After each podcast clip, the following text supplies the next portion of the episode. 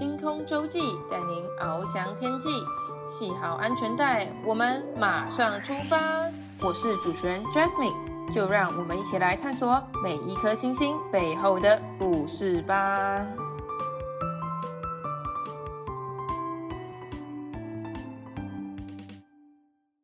Hello，各位听众，大家好，欢迎大家收听《星空周记》，我是主持人 Jasmine。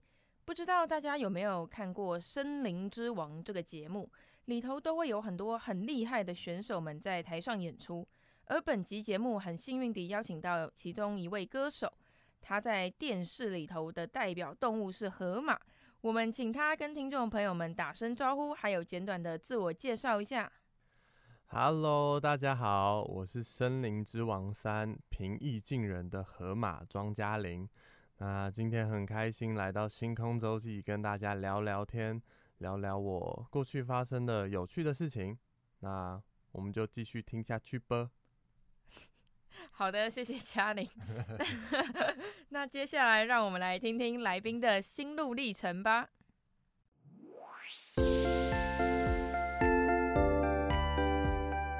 一闪一闪亮晶晶，今天最亮的是哪一颗星呢？就让我们打开接收器，一起聆听来自星星的讯息吧。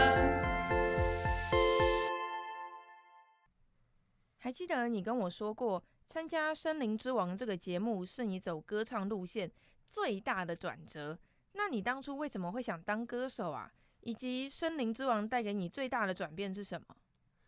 哇，那我先回答第一个问题好了，就是为什么会想当歌手呢？因为我现在想起来也觉得蛮有趣的，就是因为我高中的时候是念音乐班，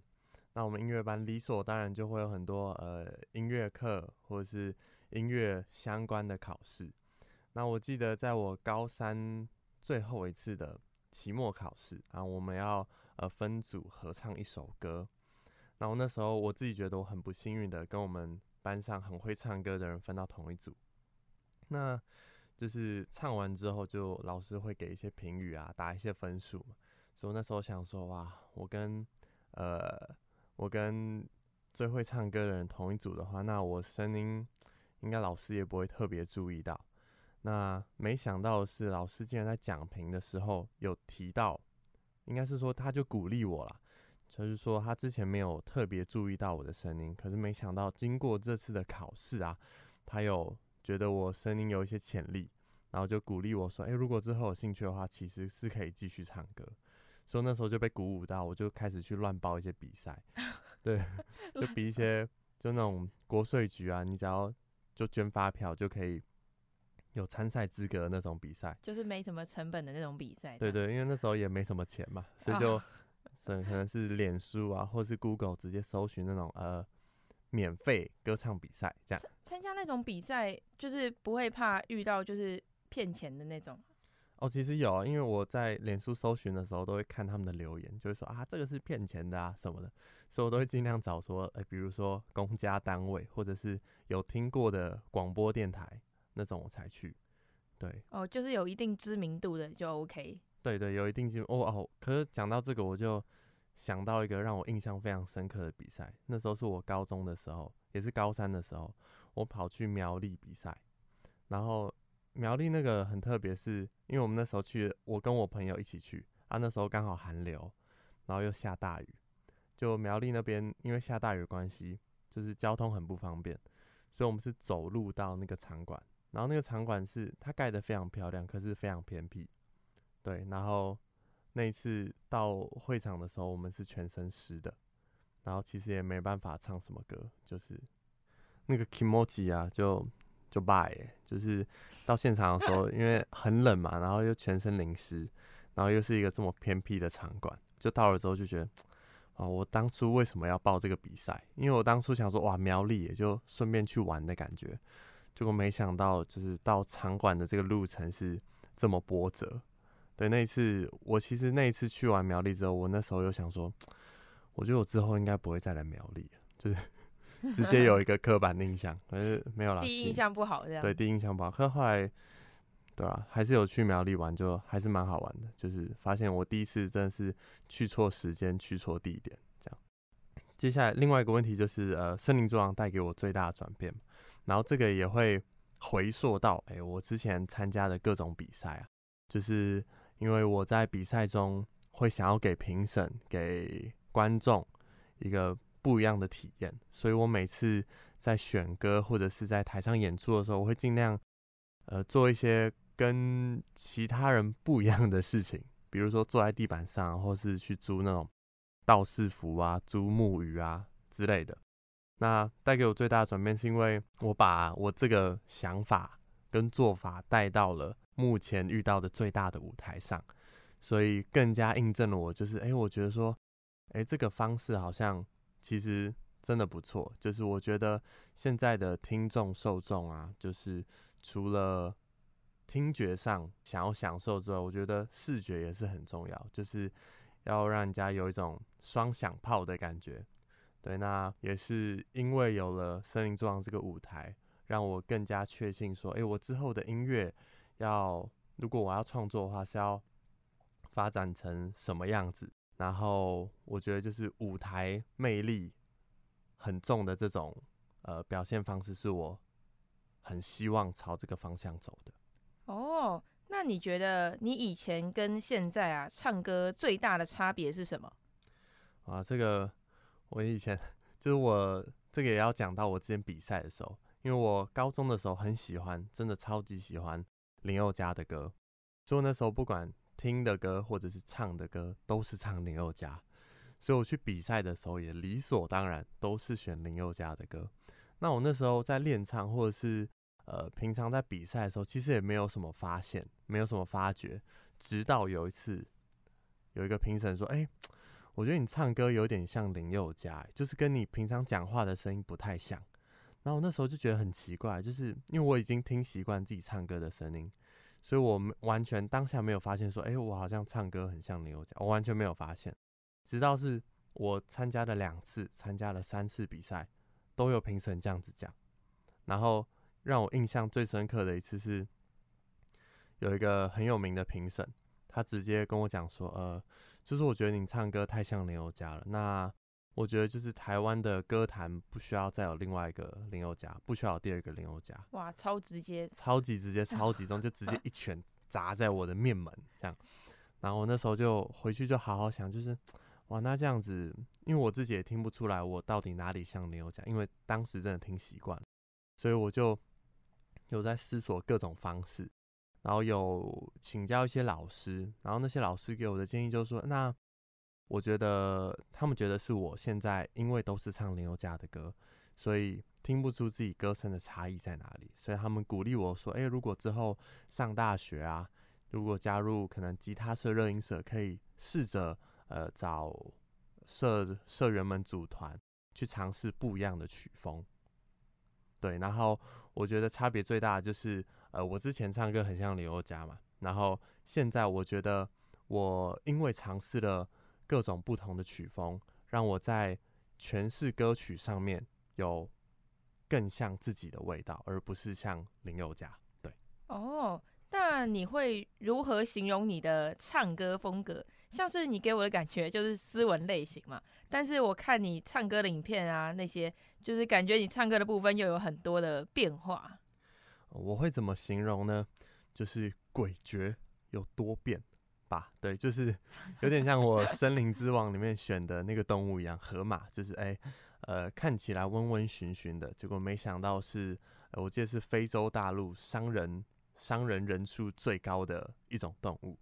就是说，呃，因为我之前唱歌像林宥嘉嘛，也是因为我之前很喜欢，高中的时候很喜欢听抒情歌，那也都是唱抒情歌。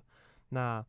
为什么我会说诡谲多变的原因，也是因为就是，呃，老师给我的建议，就是希望我去尝试各种不同的曲风。所以我大学的时候去参加了热音社，就有组团嘛，就尝试了朋克乐，尝试了摇滚乐。那也是因为这样子的原因，我在舞台上的表现就觉得说，哎、我好像蛮喜欢在台上边演边唱，不是像我之前抒情歌，哎、就是呃坐在一个高脚椅上，然后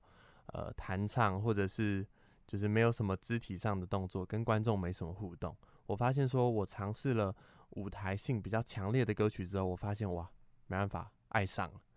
对，所以我现在不管是呃抒情歌，或者是那种很凶的摇滚乐，我都非常喜欢。然后也希望说我在表演的歌曲上面都能有这么多变的选择。我印象中你在《森林之王》都没有唱到比较抒情的歌，哎，还是你要现在给听众朋友们来现场表演一段？哦，好啊，那我觉得因为我之前都是唱林宥嘉的歌嘛。那不然我就也唱一首林宥嘉比较抒情的歌好了。那我想一下，我就唱《兜圈》，可以吗？可以，可以，可以，给过。好，好，那我就直接唱喽。OK，开始。好。路过了学校花店，荒野到海边，有一种浪漫的爱是浪费时间。徘徊到繁华世界，才发现你背影平凡的特别，绕过了城外边界，还是没告别。爱错过了太久，反而错得完美无缺，幸福兜了一个圈。哇哦！我感觉我被治愈了，好，那相信听众朋友们应该也觉得嘉玲唱的很不错吧？而且听到目前为止，也对嘉玲有一定的了解。那接下来就让我们来进入心情涟漪的单元。哒啦哒啦哒啦哒啦哒啦哒，是不是戒不掉哈林的音乐魔力呢？没问题，就让我唱给你听。就是戒不掉你对。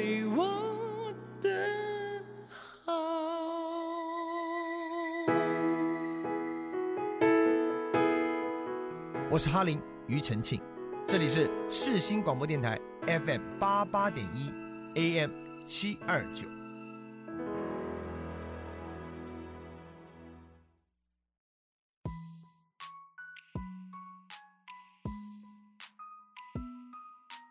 抬头细数星空，看到了星星，刻下了时间的痕迹，使人沉浸在那星空的浩瀚中。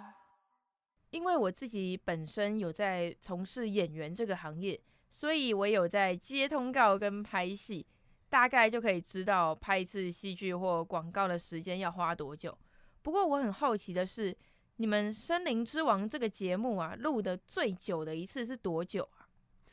哦，我记得最久的一次，最久一次应该就是我们第一阶段的时候。第一阶段，呃，应该是说，呃，第一轮的时候，第一轮七十二个人要同台竞技的时候，就我们那时候是呃三个人，三个人一组嘛，所以基本上我们那时候有二十四组要轮番上阵去演出我们准备的歌。那次是最久，那次我们是从呃，早上八点到现场，到当诶、到隔天的凌晨三点才离开。然后我那时候就想说，因为他那个时候给我们的通告表就时间就非常长，所以那时候就有问那时候跟我们接洽的那个，就是算经纪人吧。然后他就讲到说，哦，因为其实我们二十四组基本上，呃，因为歌曲都不一样。所以要给乐手老师准备的时间，然后因为每一组也会有不同的道具，所以也要呃进场跟撤场的时间，然后又加上我们是呃要先彩排在正式的比赛，所以时间又通通加在一起。除了就是比赛的部分之外，因为我们还有呃赛前访问啊，赛后访问，所以就是。应该说每个环节都穿插在一起，就诶、有人上台前要赛前访问，然后他下台之后又要赛后访问，所以就是中间的时间真的非常不好掌握。再加上因为乐器上下场比赛的时间，所以其实基本上你要等到呃你上台演出，或者是你要比赛完赛后访问，基本上都要等非常非常久的时间。对，所以那次也是让我真的深刻体会到，因为我之前我自己本身也有呃，可能接一些灵演啊、跑龙套的那种，就是戏份的演戏。所以我没有想到说，没想到就是如果是歌唱选秀节目的话，会在现场等这么久。对，我那时候真的有吓到。那你有做什么来打发时间吗？我在现场，我觉得很棒的地方就是，这也是我很喜欢去参加比赛的原因，就是我觉得可以在现场跟呃，不管是同辈的音乐人，或者是你们有相同曲风的音乐人聊天，因为我觉得那等待时间真的超级久。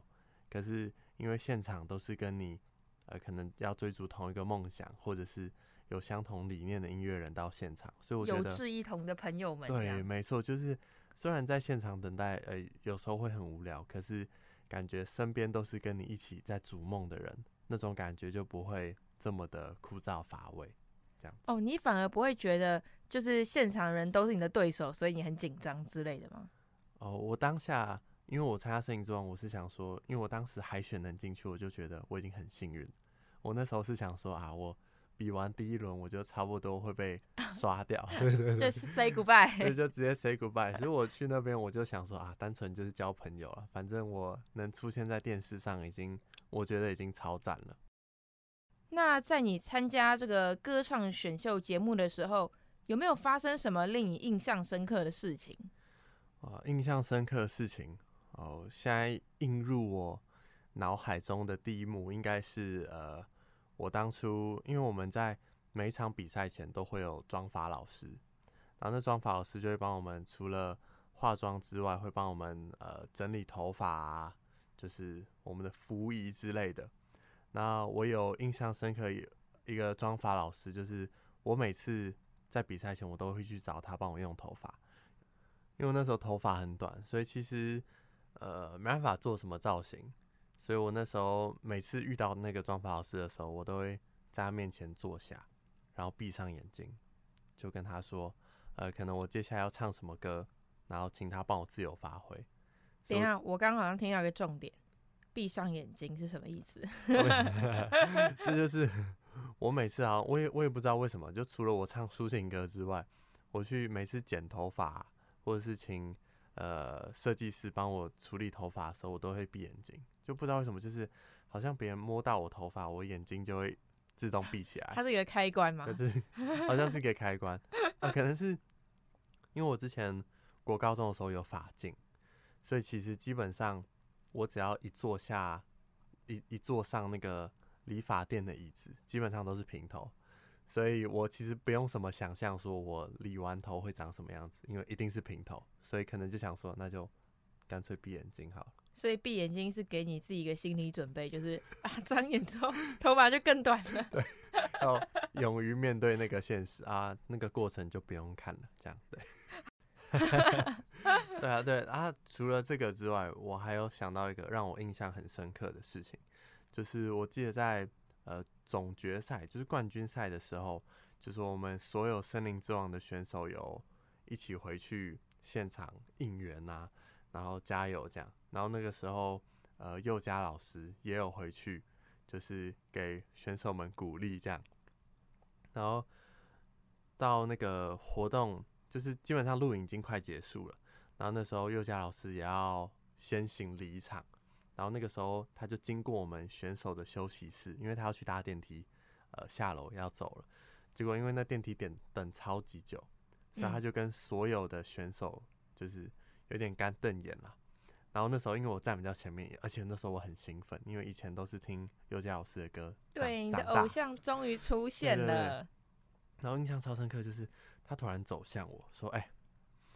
谢谢你唱我的歌啊。”然后那时候说：“哇，老师，老师也有看看节目吗？真的是超级感动。”而且他就是因为那时候我在呃节目，呃应该说我那一集的妆法很很狂野，很疯狂。所以我没有想到，说我素颜的情况下，佑佳老师还认得认得我。哦，你讶异的点是他会认得你这个？对对对对，因为那时候我还没戴眼镜啊。然后我跟他见面那天其实有戴眼镜，然后他还跟我握手，这样。就那天我就没有洗手。好，对，谢谢你的分享。对，那你现在有洗手吗？呃，有有，有，有有我现在为了防疫 防疫，所以我每天照三餐洗手。OK，哎、欸，那我蛮好奇的，就是毕竟就是你们专业都是唱歌嘛，那你平常要如何练习唱歌啊？还有就是歌会有一些高音的部分，你要怎么去突破高音？哦，呃，其实蛮多人问我这个问题，那我觉得每个人方式都不一样，那我的方式都会是。一些比较土法炼钢的方式，没关系，我还是简单介绍一下。就是我练习的方式，我平常在练歌，如果我是呃选定好一首歌的话，我会手抄那首歌的歌词，就是我会强迫自己在呃抄那首歌的歌词的当下，先至少把那首歌的歌词捋过一遍，就是手抄的比较有印象，而且就是。我发现，如果你是手抄的话，你会比较珍惜那份歌词，不会是哎、欸，可能印出来之后，哎、欸，练完这次就丢掉。就我有一个资料夹，是专门收藏我手抄的歌词。哇，你抄几首了？哇，这个有点难想象，因为 每次惩罚可能都是四五首歌，然后一学期啊，对啊，反正就是非常多首，我自己也没有数过。有没有过你就是你表演完，其实那个歌词还没抄完？哎、欸，有，其实有，其实有，就是就是写了一半，结果要去跑去印，就是有几次就是演出太赶了，可是我必须贯彻我这个手写歌词的习惯嘛，结果来不及抄完，就还是得去印，就没办法 打破自己。终究屈服于现在的科技速度。对对对，没办法，真的没办法。对，所以这诶、应该说手抄歌词是我练习歌的第一个步骤。然后接下来就会是呃，我可能会是先听歌手，就是原声带的换气的点，就是因为每个歌手有他习惯的换气点跟换气的方式。然后我觉得，因为唱歌对我来说主要是三个，诶，三个呃要点，就是节拍、音准还有气息。那节拍跟音准基本上就是一些基本的训练。对我来说最难的是气息的控制，还有要如何，因为气息掌握就是你高音唱的唱不唱得上去，你的气足不足够唱完一整句，还有就是情感要在气息的呃运用当中去流露出来，所以我会特别去呃注意每一个歌手他在吸气，还有他在咬字啊，或者是。这一句的配器是怎么运用，然后再套用自己的方式去诠释看看。所以就是我觉得练习唱歌的，我自己做了非常非常多前置的作业，在开始唱那首歌。那我觉得这个也是呃，我每次练习唱歌花比较多时间的部分了。那突破高音的话。就我记得，我印象很深刻，就是我大学的时候，有一个二十五岁的学长回来社团跟我聊天，然后聊一聊，他就说：“呃，嘉玲啊，就是你知道，就是我们人呐，差不多过二十岁，声带就会开始老化，就是那个那个时候你的声带就会慢慢衰退，就是你高音可能就会开始唱不上去。我那时候超级怕，就想说哇，那我现在。”如果那些歌我都还唱不了的话，我一到二十岁，我是不是我就更唱不了？所以我那时候其实蛮绝望，就想说哇，那其实唱歌生涯就差不多二，差不多到二十岁吧，这样超级 超级负面消极，自己帮自己断后路，对，直接直接帮自己，就因为学长一句话，我就哇，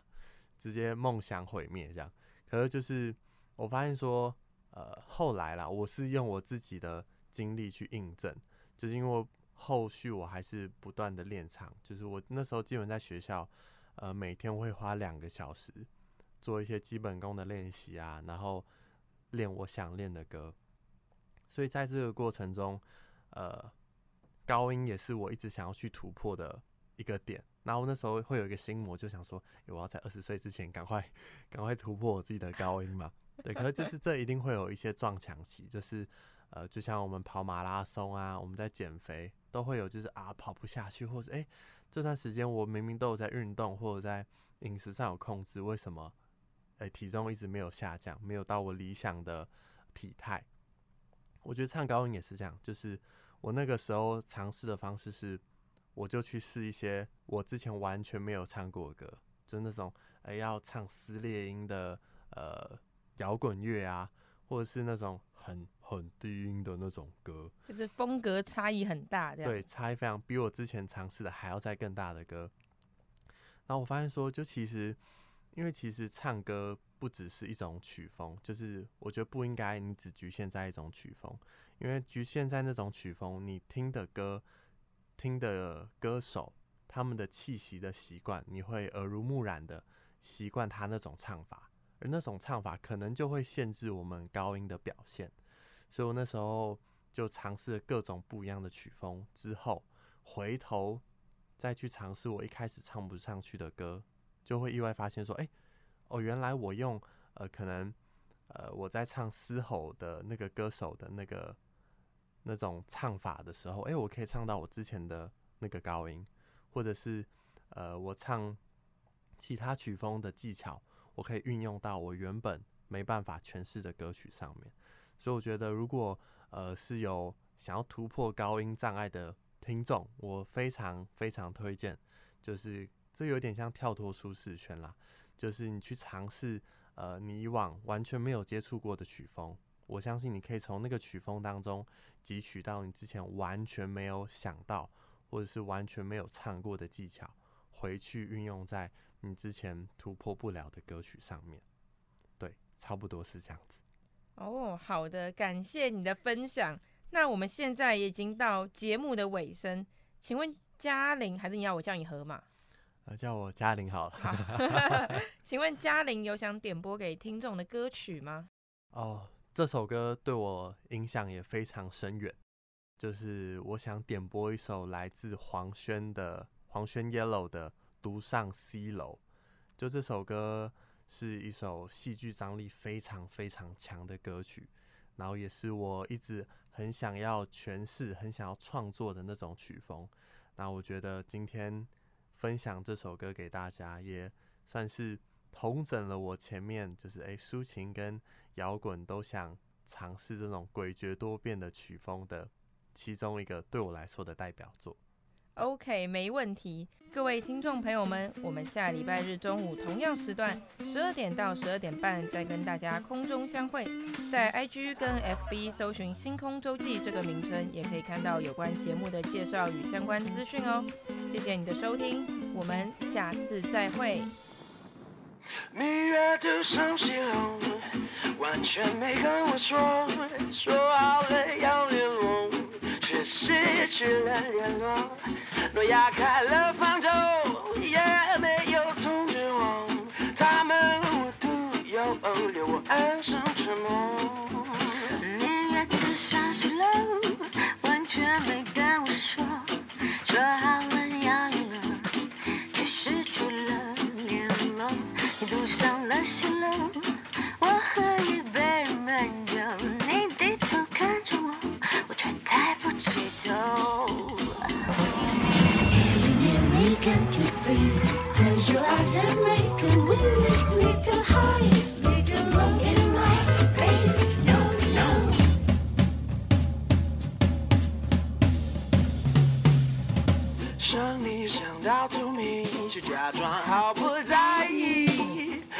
间它藏着秘密，像埋了千年的伏笔。